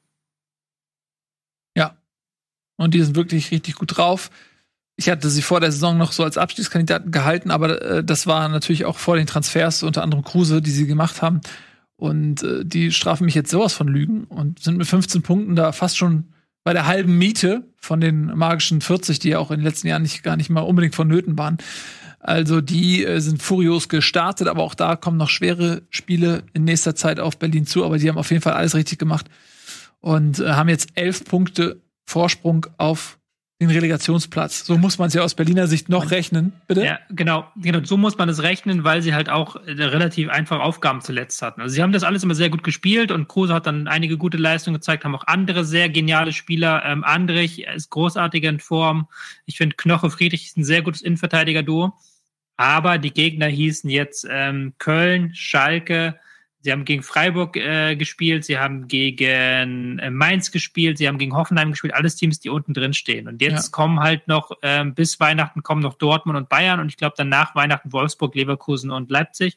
Da bin ich dann sehr gespannt. Wobei verteidigen können sie ja eigentlich auch naturgemäß, aber das sind dann trotzdem wieder andere Spiele. Ja, definitiv. Umso wichtiger, dass sie eben also jetzt. Das nächste Spiel ist immer das schwerste, das gegen die Eintracht, ne? Oh ja.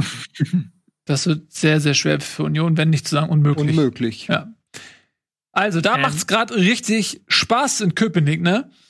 Und Köln. Vielleicht Max Kruse macht's keinen so Spaß. Vielleicht ja doch, ich weiß nicht, ob ihm das so wichtig ist, dieser Elfmeter-Rekord.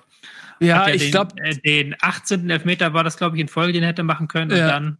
Der hat aber gehalten. auch geschossen wie jemand, der keinen Bock auf den Rekord hat. ja. Aber zählt es dann nicht, wenn man den Nachschuss reinmacht? Noch nee, ein, nee. ist ein reguläres Tor. Und deswegen habe ich auch überlegt, so, bei Comunio zum Beispiel hätte man sich total gefreut, weil du aus einem, für ein Tor aus dem Spiel heraus mehr Punkte bekommst. Bei Kickbase kriegst du ja abgezogen, wenn du Elfmeter verschießt. Hm. Und dann hat er aber wiederum das Tor geschossen. Was ist denn besser eigentlich? Weiß ich auch nicht. Weiß ich auch nicht. Und der Torhüter nee. kriegt ja dann für einen gehaltenen Elfmeter ja. richtig Punkte. Ja. Ich glaube, das sind 80 Punkte Abzug und 80 Punkte drauf. Also das ist, hm. das ist keine gute Rechnung, glaube ich, bei Kickbase. Ah. ah. Naja. Na gut. Jedenfalls ist auch in Köln derzeit nicht viel Euphorie am Start. Man ist ja. punktgleich mit Schalke auf dem Abstiegsrang und auch da gibt es jetzt nicht so viel Hoffnung, weil sie einfach noch nicht so viel gezeigt haben, was Hoffnung macht. Ja, weil sie auch einfach nicht so gut sind und auch einfach wirklich auch Schwächen im Kader haben. Aber man muss sagen, beim Köln, äh, bei Köln wirkt es trotzdem im Umfeld deutlich ruhiger. Ja. Also auch jetzt gab es noch mal das Bekenntnis zu Gisdol. Da mag jetzt der ein oder andere Fan sagen, verstehe ich nicht, aber generell finde ich es eher gut, dass sie da noch ruhig sind. Ähm, sie sind ja auch jetzt im Spiel gegen Union nicht chancenlos gewesen. Also klar ist das jetzt nicht toll, was Köln da zusammenspielt, aber die habe ich noch nicht komplett abgeschrieben. Und es in, in drei Wochen öffnet auch schon wieder der Transfermarkt, dann kann man vielleicht noch mal die ein oder, oder in vier Wochen fünf, kann man noch die ein oder andere Verbesserung vielleicht noch mal vornehmen.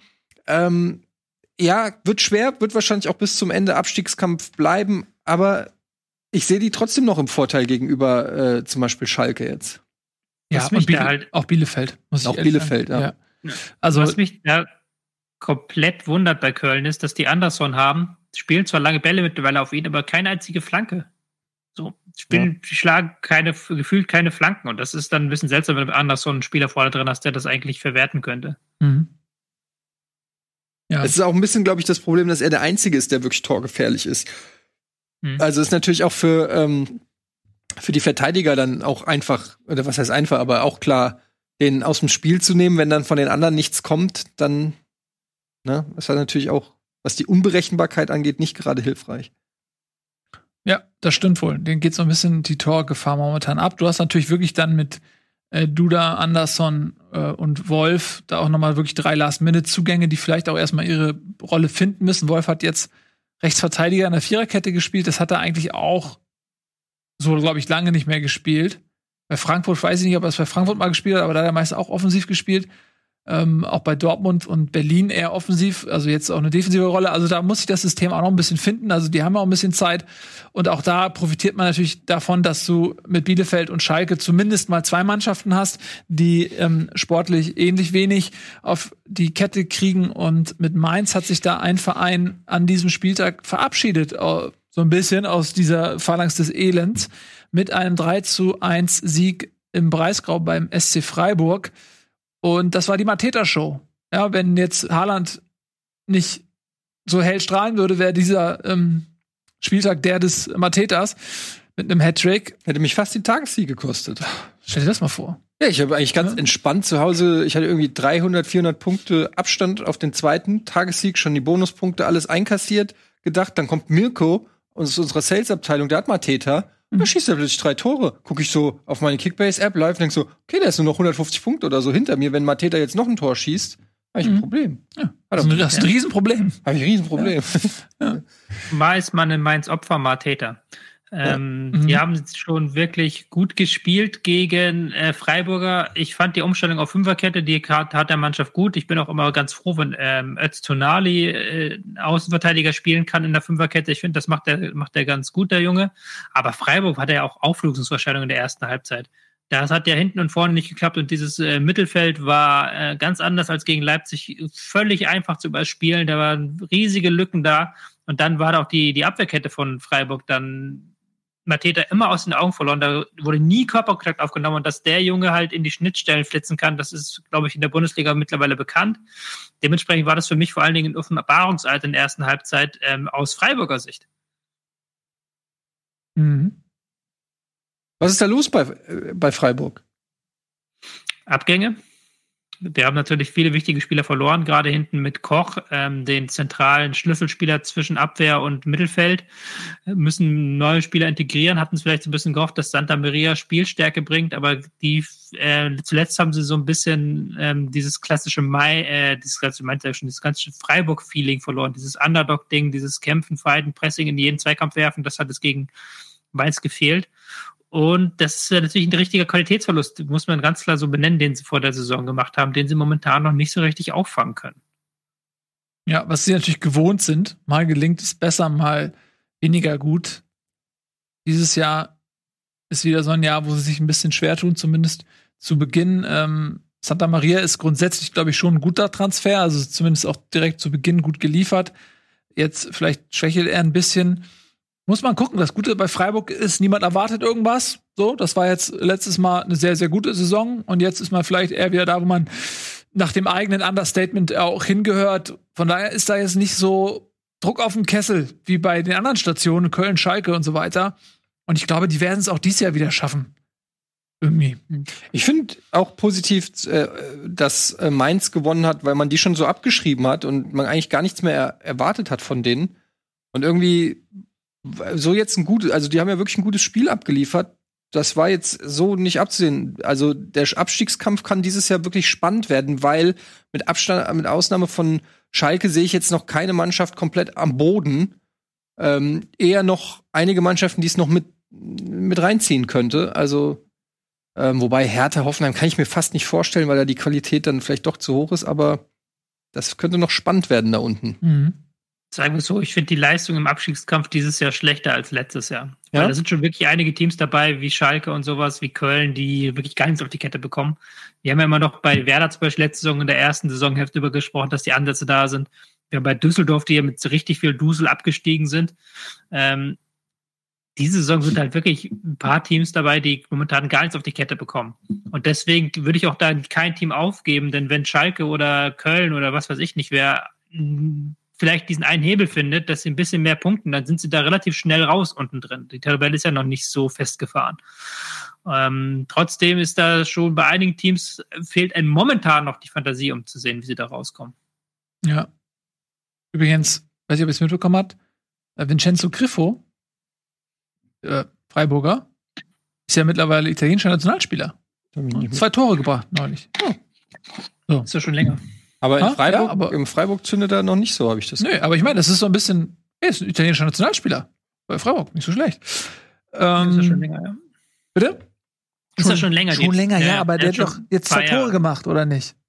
Ja, Ja. Italiens Nationalmannschaft ist überhaupt sehr interessant. Die haben einige großartige Talente dabei. Nicht unterschätzen. Nee, sag ich ja. Immerhin. Gut, also, ähm, die Zeit, die liebe Zeit. Dann machen wir mal weiter mit Gladbach gegen Augsburg. Ja, Gladbach, was ist da los? Ähm, wieder mal nicht gewonnen. Das ähm, ist nicht gut. Aus Gladbacher Sicht. Ich muss leider gestehen, ich habe es nicht sehen können. Ach ich kann so, nur deswegen dann- sagst du nix. Ja. Ich kann, nur, ich kann nur beisteuern, dass es das bereits das fünfte Mal in dieser Saison war, dass Gladbach in der Schlussviertelstunde eine Führung verspielt hat. Dreimal in der Liga, zweimal in der Champions League. Also die Mhm. Schlussminuten sind nicht Gladbachs Sache dieses Jahr. Das stimmt, die das würden kenne sehr, ich. sehr gut dastehen, wenn sie äh, die Spiele bis zum 90. oder auch danach hinaus Ja, durchpowern. vor drei Wochen haben wir sie noch gelobt und haben gesagt, echt eine gute Saison für Gladbach. Drei Wochen Ja. später stehst du da und denkst dir so, was ist los mit So Gladbach? schnell geht das. Aber sie haben ja die Champions League, ähm, die jetzt in der Woche, also unter der Woche wieder ansteht. Und da zeigen Was- sie natürlich dann auch wieder Qualitäten. 6-0 jetzt gewonnen und ähm, haben jetzt die Möglichkeit, auf acht Punkte zu kommen. Bei zwei noch ausbleibenden Spielen, wenn sie das nächste Spiel jetzt gegen Netz gewinnen. Ähm, in der Gruppe mit Real Madrid und Inter Mailand. Also das, ja? Ja, ja, ja, klar. Äh, Entschuldigung, ich wollte nicht ins Wort Ja. fallen. Aber was halt natürlich bei Gladbach massiv auffällt und weil wir da die ganze Zeit jetzt um heißen Bayer rumreden, das ist halt, sie kassieren in den Schlussminuten den Ausgleich, ja. Mhm. Liegt aber auch daran, dass sie bis zu den Schlussminuten gehen müssen, weil sie vor ihre Chancen nicht machen. Ja, So. das stimmt. Ich, ja, wie gesagt, ich habe jetzt nur da Zusammenfassung sehen können, aber da hätten sie ja auch viel, viel höher führen können gegen Augsburg. Und dann machst du die Chancen nicht und dann musst du bis zum Ende wieder durchbauen. Das kostet ja dann auch wieder Kraft. Also die gehen ja auch wirklich, wirklich am Stock so gefühlt, weil die ja auch alle drei Tage spielen. Und wenn du es dann nicht schaffst, ein Spiel einfach mal 3-0 in der ersten Halbzeit, dann kannst du in der zweiten Halbzeit äh, auslaufen. Aber 1-0 und dann äh, kommt noch mal Feuer rein mit einer gelb-roten Karte ins Spiel und dann bist du plötzlich ähm, in den Schlussminuten wieder hinten reingedrückt. Das ist ja auch nicht gut. Ich bin immer noch der Mhm. Meinung, dass die Klasse da, ist, dass die gut Fußball spielen, aber diese 5% fehlen. Ja, kleiner ähm, Lichtblick war die Einwechslung Zacharias in der 90. oder 89. Minute, der lange, lange verletzt war, wo man auch überhaupt nicht wusste, wann kommt der wieder? Kommt der wieder, so dass man tappte da eine Zeit lang wirklich im Dunkeln und das ist auch ein Schlüsselspieler im Mittelfeld. Auch wenn Kramer das jetzt zuletzt sehr gut gemacht hat, ähm, denke ich, dass wenn ein fitter Zacharias zur Verfügung steht, dass er Gladbach auch noch mal massiv helfen wird. Ähm, Gerade in dieser hohen Belastungszeit. Aber ja, es ist tatsächlich ähm, ärgerlich, diese späten Gegentore. Und Gladbach musste jetzt so ein bisschen tabellarisch zumindest abreißen lassen. Das ist natürlich jetzt noch nicht dramatisch so, aber es sind immerhin ähm, fünf Punkte auf Leipzig mittlerweile. Also da müssen sie gucken, dass sie sich da in den nächsten Wochen wieder so ein bisschen ranarbeiten, denn das Problem mit der Champions League ist ja, wenn du einmal Champions League spielst und deinen Kader eventuell so breit aufstellst, dass du da bestehen kannst und dann spielst du im nächsten Jahr nicht mehr Champions League, dann hast du wieder das Problem. Ähm, die Hoffnung ist ja Ja, wahrscheinlich in. Gladbach, dass du jetzt regelmäßig das schaffst, ne? Darf ich noch eins sagen kurz? Immer. Hm? Daniel Caligiuri. Mhm. Das, Okay. dass die den bei, bei Schalke losgeworden sind. Ja. ja. Das, Dass die halt gesagt haben, wir machen dem nicht das Gehaltsangebot, das er haben möchte. Und dann geht er zu Augsburg. Ja, aber er ist auch 32. Also äh, ich, ich, ich, Ja, aber ich kann das mal auch da wieder aus Eintracht-Sicht. Wir haben auch für die rechte Seite jemanden gesucht und ich habe mich ein Stück weit geärgert, weil ich gedacht habe, wieso geht Caligiuri jetzt äh, nach Augsburg? Das wäre doch eigentlich der ideale Mann für die rechte Seite, so als Gegenentwurf für Kostic, geile Flügelzange. Aber auf der anderen Seite holst du dir dann wieder einen 32-Jährigen, den kannst du nicht mehr weiterverkaufen. Vielleicht ist er sogar ein bisschen verletzungsanfällig. Es war auch ein, ein Risiko, was Augsburg gegangen ist. Und in einem oder in zwei Jahren müssen sie die Lücke wieder schließen. Klar, im Nachhinein kann man Ja. Schalke sagen, ja, das ist ein Spieler, der euch jetzt fehlt. Aber ja, ne? gesagt- irgendwann musst du auch auch mal neue junge Leute aufbauen und alte gehen lassen. ich kann auch verstehen, dass Frankfurt ihn nicht geholt hat oder sowas. Und dass er zu Augsburg ist, ist ja das Beste, was ihm passieren konnte. Aber das, das zeigt halt die Misere von Schalke, finde ich. Das ist, steht so sinnbildlich dafür, weil Caligiuri in den letzten Jahren, egal ob sie in der Vizemeistersaison und selbst in der Saison danach, war er immer der, äh, immer mit Ja, dabei bei den besten Spielern. Auf jeden Fall. So, Ja, bin ich ähm, voll bei euch. Wirkt natürlich jetzt unglücklich, gerade weil du ähm, auf Schalke eben auch so so Typen vermisst, ne? Die mit Identifikation haben, die auch eine Erfahrung haben, die jetzt auch nicht ihr erstes Rodeo reiten. Und da hätte sicherlich Caliguri Schalke helfen können. Letztes Jahr lief für Schalke jetzt auch nicht besser, ne? Also ist jetzt nicht unbedingt der Beleg dafür, aber ich glaube auch, dass äh, das für Schalke jetzt unglücklich ist im Nachhinein. Mm, kommen wir zu äh, Hoffenheim gegen Stuttgart. Das war ein richtig ähm, interessantes Spiel. Hoffenheim arg gebeutelt, wahrscheinlich gebeutelter als jeder andere Bundesligist in der Corona-Krise. Unglaublich viele Ausfälle, man hat das Gefühl, da äh, sind alle irgendwie Testobjekte da. Äh, in, hat nicht Hopp äh, versprochen, dass er an dem Impfstoff arbeitet. Vielleicht testet er den da intern irgendwie, wer weiß, und deswegen sind die alle infiziert, keine Ahnung, aber die trifft's richtig hart, äh, haben trotzdem ein sehr, sehr gutes Spiel gemacht. Äh, Kramaric ist ja auch wieder dabei, hat auch direkt geknipst, der Typ ist auch der Wahnsinn dieses Jahr. Und ähm, Stuttgart hat dann auch kurz vor Schluss noch äh, das 3 zu 2, äh, das 3 zu 3 gemacht. Das war aus Hoffenheimer Sicht sehr, sehr unglücklich, muss man wirklich sagen. Ähm, wenn man bedenkt, wie viele Ausfälle die haben. Und ja, Stuttgart, die mit deutlich weniger Verletzungspech angetreten sind, mussten sehr um diesen Punkt kämpfen. Ja, sehr glücklich ja. dann noch in der 94. Minute von Marc-Oliver Kempf ähm, das Ding da so, ja, rein zu Dingsen, also ich weiß gar nicht, wie man es nennt, so an Baumann vorbei, also haben wirklich nur Zentimeter gefehlt, dann hätte er den gehabt. Ich glaube, er war sogar noch mit der Fußsohle, glaube ich, kurz dran oder so. Ja, war auf jeden Fall eine knappe Kiste. Aber Stuttgart trotzdem auch hier auswärts äh, einen Punkt geholt in Hoffenheim. Ich bleib dabei, für mich die Überraschungsmannschaft. Äh, ein bisschen bitter, äh, dass Gonzales sich verletzt hat. Meine, hat er sich nicht verletzt? Ja, aber fällt nicht so lange aus. Ah, fällt nicht so lange aus. Okay, ja. weil der Typ, ey, ne, das ist echt auch, also ich, ich habe der zweite Liga nicht so verfolgt. Du kannst es sicher besser beurteilen. Man hat nur gehört, dass der irgendwie im Raum stand, für 20 Millionen irgendwo hinzuwechseln. Wo habe ich gedacht, Moment, wieso, wieso hat ein Stuttgart ein Stürmer, der für 20 Millionen irgendwo hinwechselt? Und dann habe ich den jetzt so ein paar Mal gesehen in der Bundesliga und denke so, ja, okay, alles klar. Also das ist echt äh, eine ganz schöne Granate, der Junge. Mhm. Guter Typ, auf ja. jeden Fall. Wo haben die den her? Wieso haben ich die glaub, den? Ich glaube, Reschke hat den sogar noch geholt, ne? Meine ist nur ein Reschke-Transfer. 22, argentinischer Nationalspieler. Naja, gut. Mhm. Guter Junge. Guter Junge. Ja, Stuttgart hat unglaublich viel, viel Talent. Ja. Endo auch. Sich zusammengeholt. Ja, Endo ist auch eine Granate, auf jeden Fall. Ähm, ja. Noch irgendwas zu diesem spektakulären Spiel anzumerken von euch, die Herren? Ja, ich habe es auch leider nicht gesehen. Ich habe nur die Zusammenfassung gesehen. Deshalb könnte ich jetzt auch nur irgendwelche ähm, okay. Phrasen dreschen. Um, dann haben wir zumindest alle Spiele noch durchgeprügelt. Dann vielleicht noch so als letztes Schmankerl. Habt ihr, habt ihr das Liverpool-Spiel gesehen? Haben ja. wir noch Zeit? Ich bin gerade verwirrt. Deswegen, ich hätte auch noch was zu Hoffenheim sagen. Ja, also wie frage ich ja, sag ja, doch gerne. Sag doch. Also ich dachte, ich dachte, wir sind außer, äh, außerhalb der Zeit schon. Ähm, nee, äh, ich, ich ähm, muss sagen, Stuttgart haben wir jetzt schon so oft gelobt, was die ähm, für aktiven Spielstil auch haben, auch in den ersten Minuten gleich wieder das ähm, Heft des Handels in die Hand genommen. Aber ich finde, dann hast du auch nach und nach gemerkt, was halt Kramaric dieser Mannschaft bringt. Und das halt nicht nur als Torjäger, sondern auch als äh, Spieler, der an allen Aktionen quasi beteiligt ist. Entsprechend ist es unglaublich wichtig, dass für, für Hoffenheim, dass er wieder zurück ist. Und dass sie da am Ende durch das noch das Ding ähm, so einschenken lassen, das ist ein bisschen ärgerlich. Aber ähm, wenn man das ganze Spiel betrachtet und vor allen Dingen diese ganz bockstarke erste Halbzeit der Stuttgarter, dann ist das verdient äh, gewesen, das 3-3.